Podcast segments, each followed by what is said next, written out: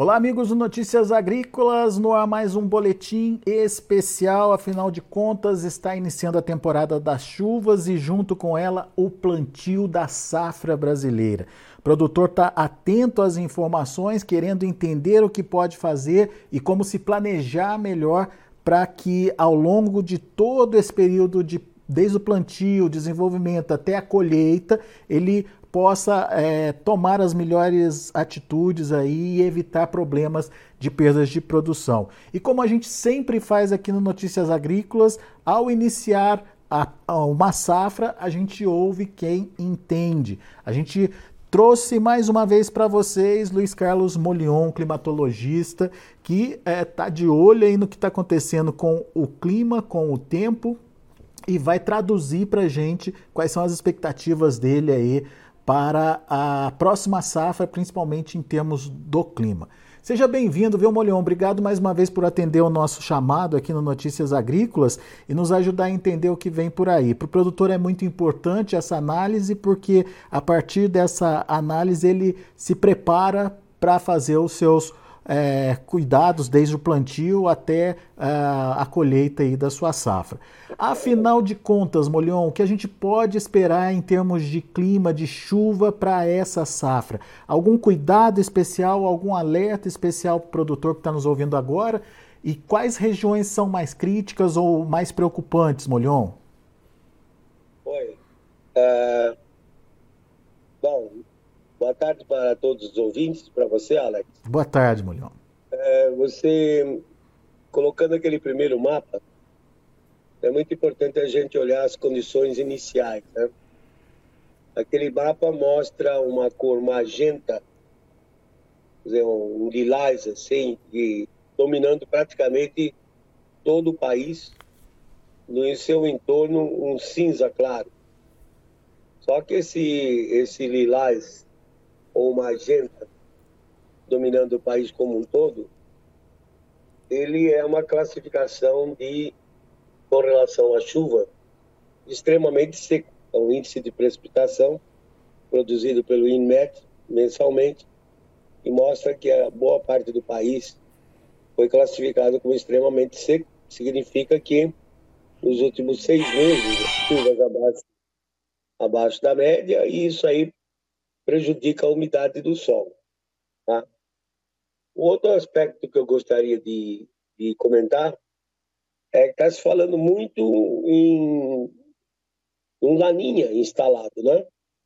Inclusive, você colocar aí o segundo, segundo slide, ele mostra que a previsão do Instituto Internacional de Pesquisa Clima e Sociedade, o RI, juntamente com o Centro de Previsão Climática dos Estados Unidos, mostra 90% de chance de se ter um laninha agora em setembro, outubro, novembro. Quer dizer, é feito a previsão para cada mês, setembro para outubro para novembro, depois faz uma média e coloca essa previsão centrada em outubro. E vocês veem aí, então, nesse gráfico, a previsão por 12 meses, vai até maio, junho, julho, na extrema direita, maio, junho, julho, centrado em junho. Então vocês veem que a previsão é a barrinha azul, é laninha, e quando chega aí em fevereiro, janeiro, fevereiro, março, passa a predominar a barra cinza, que é neutralidade. Alex, eu discordo dessa previsão. É, não é que a água não esteja fria, a água está fria. O problema é que o fenômeno em si, ele é chamado de ENOS, é o Ninho Oscilação Sul. Significa, a oscilação sul é a parte da atmosfera, é o sistema de alta pressão que se estabelece na costa do Peru e do Equador. Então não basta só a água estar tá fria. A atmosfera tem que se acoplar com essa água fria. E isso não está acontecendo. Portanto, nós não temos um laninha clássico, no sentido de ser um laninha com, uh, completo. A água está fria, ela influencia os primeiros metros aí acima do oceano, que nós chamamos de camada limite, pode ser 500 metros, 1000 metros, mas não passa disso. porque não está acontecendo o sistema de alta pressão em cima do Peru, do Equador. E se esse sistema de alta pressão tivesse presente, então aí sim ele influenciaria as chuvas no Brasil, com o resultado que nós conhecemos da influência de um laninha clássico, é a redução da chuva no sul e sudeste e excesso de chuva no norte e nordeste. A gente está vendo uma então, figura não agora. Utilizar, não podemos utilizar esse, esse conhecimento que nós temos, hum. porque, embora as águas estejam frias, a atmosfera não está acoplada a essas águas frias e, portanto, não vai ser o Laninha que vai afetar a distribuição da chuva no Brasil. Pois é, a gente está vendo uma figura agora, Molion, é, que mostra é, exatamente um retângulo, né, uma faixa recortada ali e aquela, aquela faixa azul é, que indica o resfriamento do, do oceano ali. Então, como você disse, o resfriamento acontece, no entanto, ele não se conecta, não se conecta com a atmosfera a ponto de criar todos os problemas trazidos pelo Laninha, é isso? É exatamente. Você vê que nesse retângulo, a parte de cima do Equador, que é aquela linha do zero ali, ela está branca ou com algumas pintas amarelas, né? Algumas regiões em amarelo significa que o está neutro está até um pouquinho acima da média. E, portanto, se fosse uma linha clássica, toda essa região estaria com azul escuro, como está ali naquele centrão, centrão ali. Uhum. Na região um pouco mais para frente, fora do retângulo, que pega a chamada região do, do Ninho 3.4, que é essa previsão que nós vimos antes, que os americanos fazem. É uma confusão, né? Quando eles fazem a previsão, eles fazem para essa região, a 3.4, que pega um pedaço do 3 e um pedaço do 4. Na região do 4, mais do lado esquerdo, do lado da Indonésia, da Austrália, ela está um, ligeiramente mais frio, realmente. Mas, de novo, não tem a atmosfera acoplada a ela, ou seja, não existe o sistema de alta pressão na costa da América do Sul, costa oeste da América do Sul, que iria influenciar o Brasil. E que justifique uma mudança do clima, portanto, é, é. trazendo as, as características típicas do Laninha. É isso que você está dizendo. É, nós não podemos usar os, o, o conhecimento que nós temos, em geral, no Laninha clássico, fica mais seco no sul e sudeste e chove mais no norte e nordeste. Nós não podemos usar esse tipo de conhecimento numa situação como essa que na verdade ele não ele é água fria, mas não tem o acoplamento da atmosfera, portanto não transmite. O que transmite o efeito da água fria é exatamente o sistema de alta pressão. E como ele está ausente, então, nós não podemos usar esse conhecimento. Aí o que vai predominar são as frentes frias, que vêm do sul do país, né? Uhum. E também a influência do hemisfério norte. E agora, à medida que passa para o outono, depois da manhã, no dia 22, o sol cruza o Equador, vindo para o hemisfério sul, e vai começar a aquecer fortemente o continente sul-americano. E o continente norte-americano e o hemisfério norte como um todo vai começar a se esfriar. Então vai haver a predominância das frentes e deve ser igual o ano passado, em que essas frentes já começaram a chegar até a região equatorial, quer dizer, elas varrem os Estados Unidos todinho, passam pelo Caribe, pelas Antilhas e chega até a região equatorial, influenciando a chuva no norte da América do Sul, primeiramente, e depois na costa norte do Brasil. E isso nós vamos começar a observar enquanto toda a parte central do Brasil hum. ainda fica debaixo do sistema de alta pressão esse sistema que predomina normalmente de abril até setembro uhum. e faz com que esses meses, principalmente no centro-oeste, sejam os mais secos do ano. Esse sistema de alta pressão, ele inibe a formação de nuvens e chuva. E ele está persistente. Então, ele vai persistir por mais alguns dias. Então, você passando para o primeiro mapa. Deixa eu só, deixa eu só tirar, uma, é, fazer, tirar uma curiosidade aqui. Esse círculo, Molion, que está ali no, no, no, Atlântico, o que, que significa isso? Ah, esqueci de mencionar esse círculo. Esse círculo mostra algumas manchas amarelas dentro dele e mostra também que a costa norte da América do Sul está em amarelinho, significa que as águas do Atlântico estão um pouco mais quentes do normal.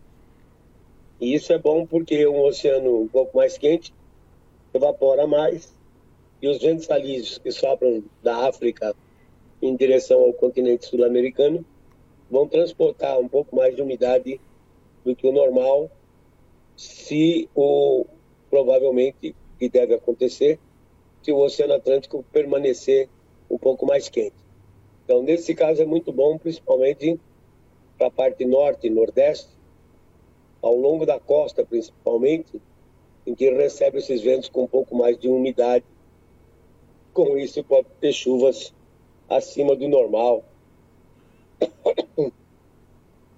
Então é isso o, o significado desse círculo aí, chamando a atenção para que o Atlântico está ou neutro ou, em muitas áreas, ligeiramente aquecido, né? Muito bem. Também, também você vê nesse mapa, hum. da região do Japão e no Pacífico é, noroeste, né? Pega o mar do Japão, o mar da, da China, você vê que as águas estão mais aquecidas. Isso favorece, nessa época do ano, a formação de, de furacões, que no caso lá eles chamam de tufão. O fenômeno atmosférico é o mesmo. Ele muda de nome dependendo do oceano que você vai. É furacão no Atlântico, tufão no Pacífico e ciclone tropical no Oceano Índico. Mas todos eles são os mesmos, são o mesmo fenômeno. E isso pode causar, então, chuvas torrenciais nas províncias chinesas ao longo da costa, que são as que produzem mais, né? Porque o restante da China é praticamente um deserto. E são as províncias da costa que produzem mais. E a água estando mais aquecida favorece a formação de uma frequência maior de tufões e excesso de água, você sabe que também é ruim para a agricultura, né? Pois é, verdade. Bom, vamos adiante. E você tinha pedido para a gente é, mostrar o próximo mapa. Vamos lá, que é o de anomalias de precipitação entre julho e setembro, Molion. Isso. Então vê que a maior parte do Brasil está verde, né? E, e, o Nordeste branco. Sim, sim. O, o Nordeste, o Nordeste branco significa que está na média. E o verde, na sua maior parte, representa, então, chuvas abaixo do, do normal, de acordo com aquela escalinha de cores que aparece ali à direita. Então, isso significa que nós tivemos um sistema de alta pressão dominando praticamente todo o país. Uhum. Como disse, o sistema de alta pressão ele é caracterizado por um movimento de ar seco desce seco em cima da região. Cria uma inversão térmica e essa inversão térmica ela inibe a formação e crescimento de nuvens, dependendo da região, pode ser mais severa ou menos severa. O que nós notamos num estudo que nós fizemos há uns tempos atrás é que esse tipo de sistema ele predominava mais tempo durante o período que foi frio durante o período de 1946 a 1975. O sistema de alta pressão ele predominava, inclusive durante boa parte de outubro. No período quente de 76 a 2005, esse sistema de alta pressão, já em setembro, ele já começava a ir para cima do Atlântico. Se afastava do, do, do continente, saía, saía de cima do continente sul-americano, no caso, do Brasil. Uhum. E, mas naquele período em que, em que foi mais frio, na década de 60 até a metade da década de 75, esse sistema de alta pressão era persistente. Então ele ficava mais tempo em cima da ordem aí de uns 40, 45 dias. Significa que se o Sol cruza o Equador agora no dia 22 de setembro, provavelmente esse sistema de alta pressão só vai sair no final de outubro ou na segunda, depois do dia 20 de outubro, porque o Sol vai ter que aquecer o continente fortemente para expulsar ou destruir esse sistema de alta pressão que, como disse, está associado a movimentos de ar seco descendo sobre a região. Então, nesse período, agora o, o próximo, dá para ver bem ainda a predominância, outubro a dezembro. Estamos uhum, vendo já o mapa. Você vê, Alex, que mais ou menos a 55 graus oeste de longitude, que coincide com o divisor de águas do rio Araguaia, para leste, em direção ao Atlântico, aparece a coloração amarelo, vermelha, verde. Sim, estamos vendo chuvas abaixo da média. E para oeste, em direção à cordilheira, aparecem umas manchas azuis e lilás, indicando chuvas acima da média. Uhum. Então, na minha interpretação, nós teríamos esse período de outubro a dezembro, chuvas boas, particularmente no Mato Grosso, né? E em cima da Bolívia e parte do Mato Grosso do Sul, onde aparece as regiões em branco e azul. E no leste dessa região aí, como disse, a partir do, do rio Araguaia, em direção a leste, com exceção do litoral, teríamos então uma redução de chuva ainda devido à predominância desse sistema de alta pressão. Agora, não, quer não, quer dizer que não vai chover. É isso que eu ia perguntar, Molhão. É, o que, que significa isso na prática? A gente pode é, ter prejuízo para as lavouras em desenvolvimento nessas regiões aí? É, na prática, na prática significa o seguinte, que as chuvas que vão cair vão ser chamadas, são chuvas, como nós dizemos, de origem convectiva. São aquelas chuvas que se formam devido ao aquecimento solar. Então forma-se uma célula numa uma termal, como se diz, né? o ar quente vai subindo, consegue furar a inversão de temperatura provocada pelo sistema de alta pressão e aí a nuvem se desenvolve, mas ela é muito localizada. Ela pode ser desastrosa, claro, pode ser desastrosa. Se tiver uma nuvem aí, digamos, com um cumulonimbus com 50 km de base equivalente, de diâmetro equivalente à base dele, e o topo dela chegar a 15, 16 km de altura, ela pode até produzir granizo, né? Então ela pode ser, pode ser violenta mas vão ser chuvas isoladas, não vão ser chuvas contínuas que normalmente estão associadas com a passagem das frentes frias.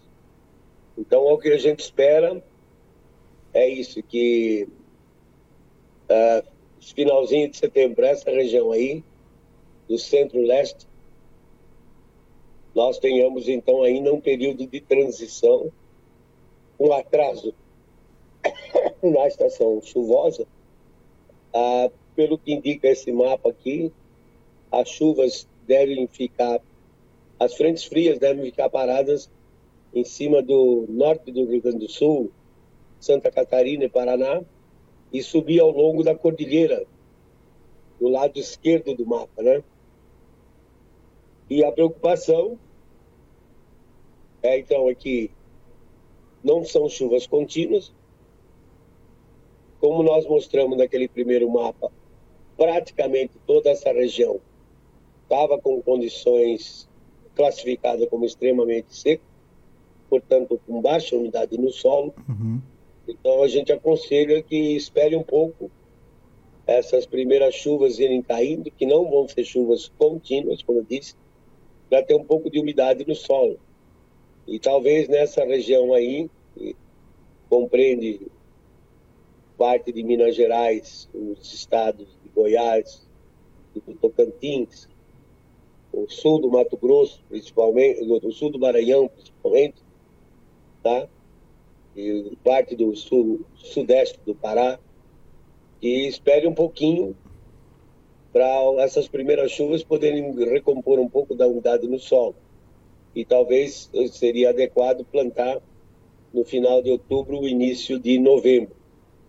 Tá, tá então essa, essas primeiras chuvas que estão mostrando aí é, no, nos mapas para os próximos dias até o final do mês de setembro podem ser que não tenham continuidade, é isso, Molhão?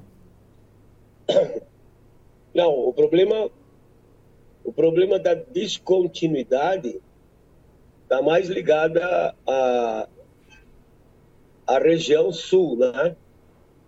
O Rio Grande do Sul hum. Até o Paraná.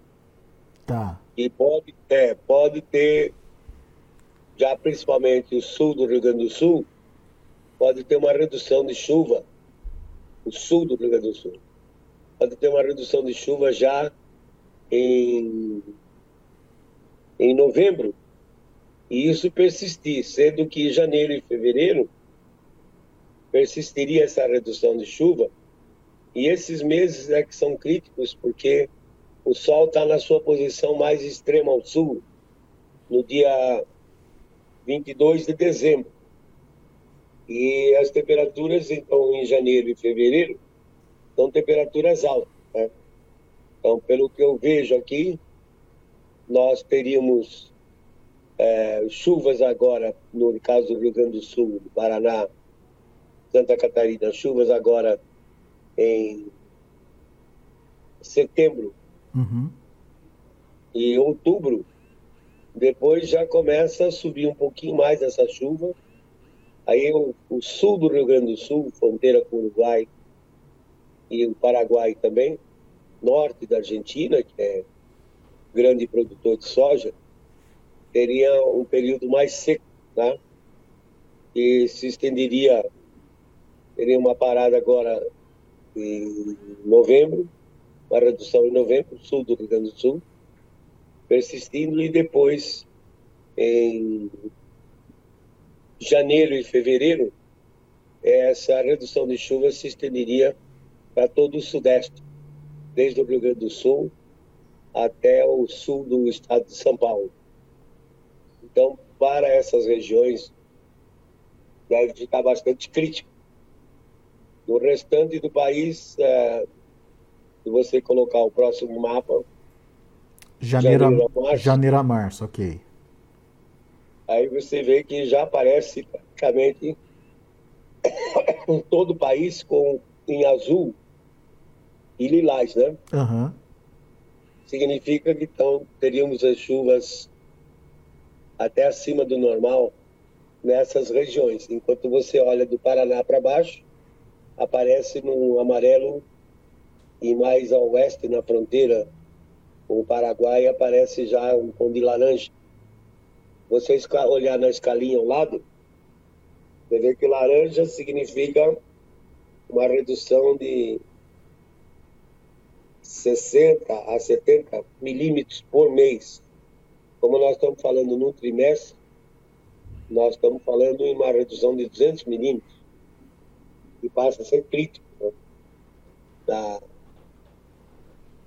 nesse período aí, com uma redução possivelmente superior, nesse caso do Rio Grande do Sul, uma redução superior a 30% da chuva, né?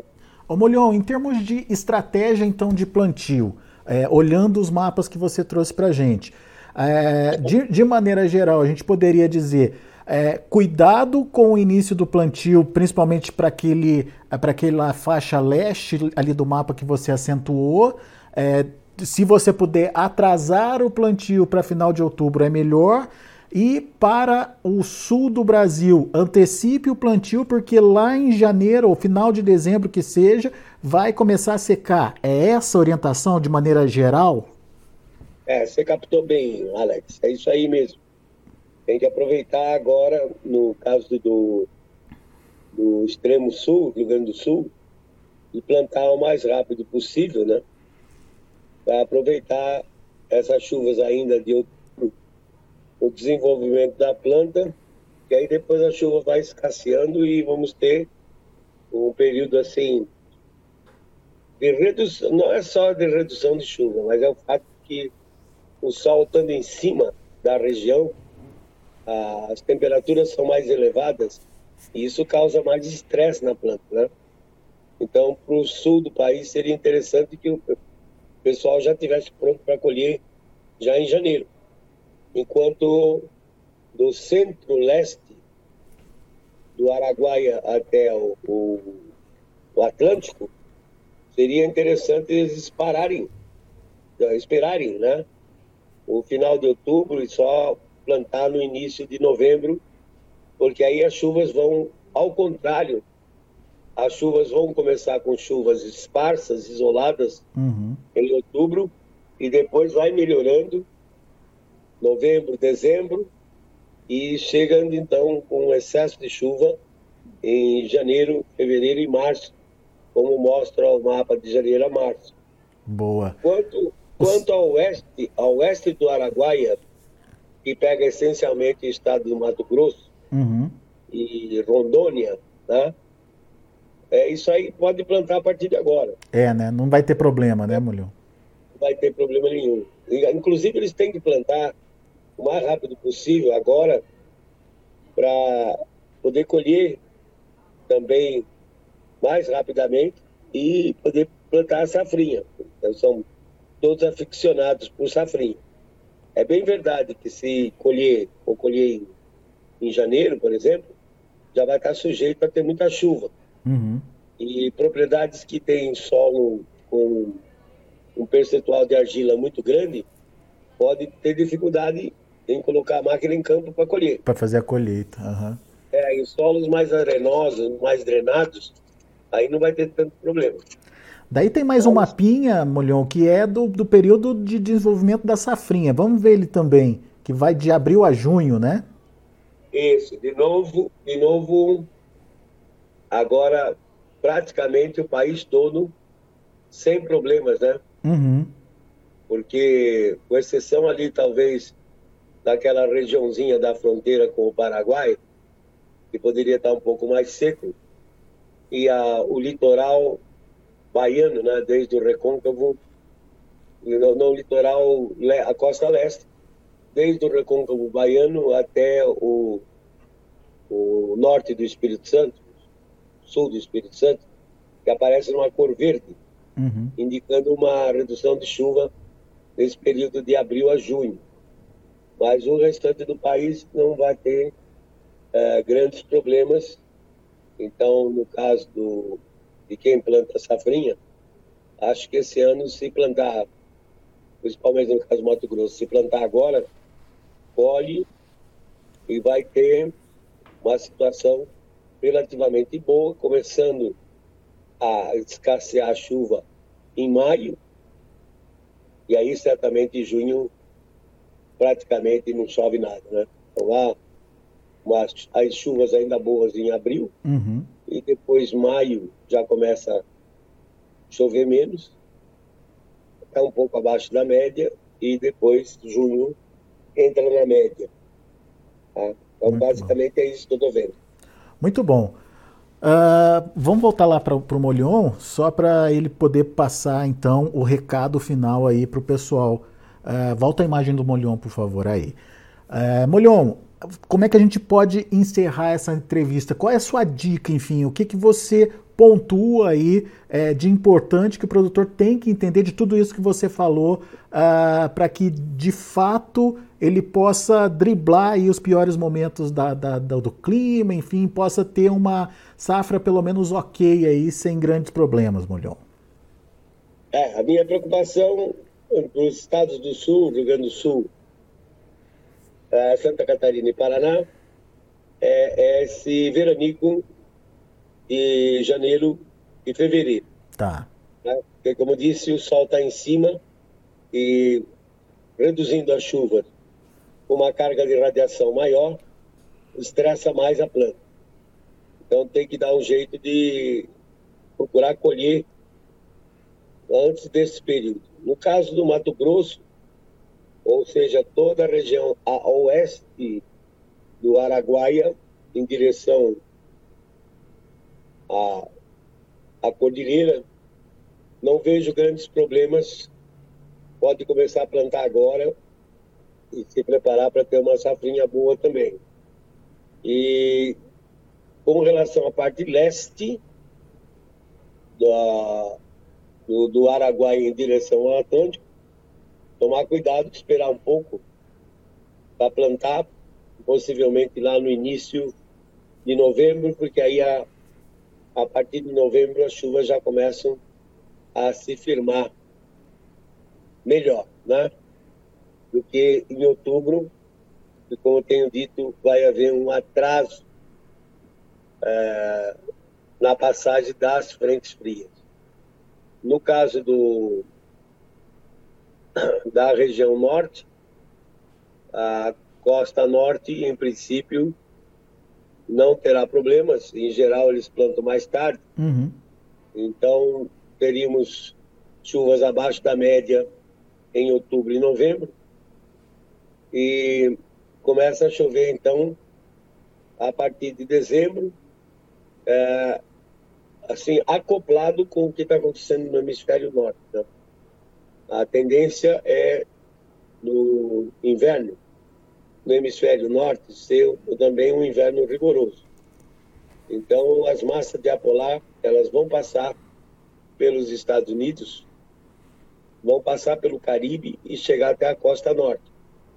E nesse, no inverno americano, de, de dezembro até março, mas, digamos assim, a parte central do, do inverno, de dezembro até fevereiro, então pode se preparar para muita chuva na costa norte do Brasil, sendo influenciada por esses sistemas, eh, essas frentes frias que vão passar pelos Estados Unidos. Elas chegam até a costa norte, produzem um abaixamento de pressão e as frentes frias do hemisfério sul então passam rapidinho pelo Brasil e chegam até lá.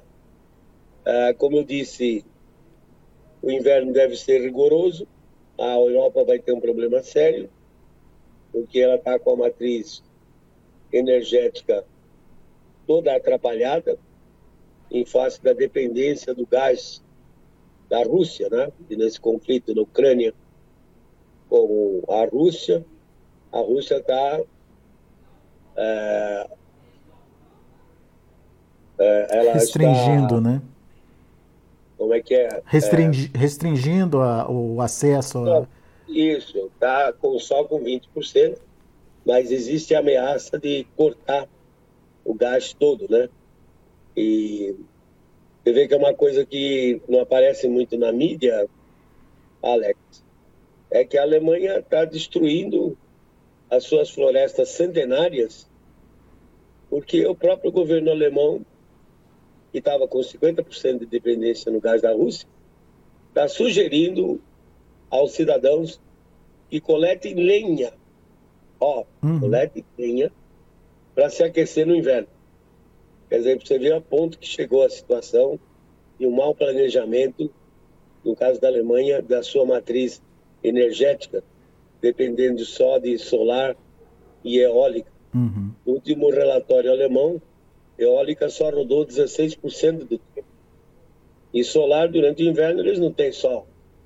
Então, ficam totalmente na dependência do gás da Rússia. E isso é a Alemanha 50%, a Itália 40%, a França, embora tenha 72% de nuclear, mas tem várias usinas paradas para manutenção, estava com 25% na dependência do gás da Rússia. Então nós vamos acompanhar e esse desdobramento, um inverno rigoroso, e deve, no caso dos Estados Unidos, esticar um pouco e manter o solo congelado por mais umas duas semanas, atrasando o plantio deles.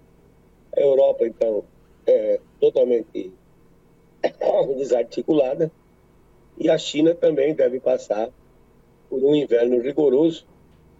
E nesse final aqui, setembro e outubro, devido ao fato, como mostrei, que os oceanos, o Pacífico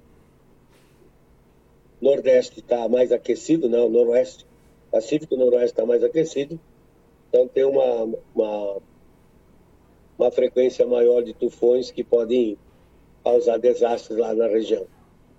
De tal forma que o que eu diria como mensagem final é que o produtor rural tem que trabalhar porque está chegando as, a, a, as condições em que o mundo vai essencialmente depender do Brasil, né? com uma frequência maior de quebra de safra, no caso dos Estados Unidos, são 300, em média, 380 milhões de toneladas de milho e 120 milhões de soja. Então são 500 milhões de toneladas. E para cada 1% de quebra que tiver no, no, na produção americana, significa 5 milhões de toneladas de milho e soja fora do mercado internacional. Então o produtor brasileiro tem que aproveitar essa oportunidade, produzir mais, que os preços, na minha opinião, os preços vão estar em alta e certamente o, a recompensa pelo esforço em plantar vai ser bastante boa, Alex. Muito bom. Meu amigo Molion, muito obrigado mais uma vez pela disponibilidade de estar aqui com a gente e nos ajudar a entender um pouco mais como vai ser o clima a partir de agora. Daqui a pouquinho começa, daqui a dois dias, começa a primavera, estação das chuvas, o verão é, também aí é, trazendo aí as suas condições para o desenvolvimento das lavouras e os alertas do Molion são muito importantes, principalmente para o seu planejamento aí nesse início de plantio. Um grande abraço para você, Molion. Volte sempre, é sempre bom te ouvir. Obrigado, Alex, pela oportunidade é uma satisfação estar colaborando com vocês, porque eu sei que o canal de vocês chega a muita gente e, como você disse, o planejamento é de extrema importância para se aproveitar esses momentos que vão ser mais frequentes. São momentos ímpares em que o produtor brasileiro vai ter oportunidade de dominar mais o comércio internacional, o agronegócio internacional. É isso aí. Um abraço e uma boa tarde para todos. Valeu, Molhão. Um abraço para você. Tá aí Luiz Carlos Molhon, climatologista, aqui com a gente, traçando, portanto, as expectativas dele em relação ao clima ao longo da, ao longo da safra. Três alertas importantes, portanto, é, faixa centro-leste do país, a calma para iniciar o plantio. Pode ser que essa chuva que está sendo prevista aí não seja suficiente, não tenha continuidade. Então, fique atento aí à possibilidade de iniciar o plantio mais adiante, segundo relatou Molion. Para o sul do Brasil, ao contrário, é, antecipe o que der, porque o problema vai ser a partir de é, final de dezembro e nos primeiros três meses do ano. Daí sim pode haver uma restrição, uma, uma diminuição significativa das chuvas, o chamado veranico, que pode atingir as lavouras é, em momentos importantes do desenvolvimento. E a faixa oeste do mapa, onde está ali basicamente é, é, Rondônia e o próprio Mato Grosso, é, e parte ali do Mato Grosso do Sul, essas regiões estão mais tranquilas para iniciar o plantio já a partir de agora, pelo menos nesse é, levantamento, nessa perspectiva aí do Luiz Carlos Molion, tá certo? A gente vai ficando por aqui, agradeço muito a sua atenção e a sua audiência. Continue com a gente, na sequência tem mais informações para você. Participe das nossas mídias sociais no Facebook Notícias Agrícolas, no Instagram arroba Notícias Agrícolas e em nosso Twitter arroba Notiagre. E para assistir todos os nossos vídeos, se inscreva no YouTube e na Twitch Notícias Agrícolas Oficial.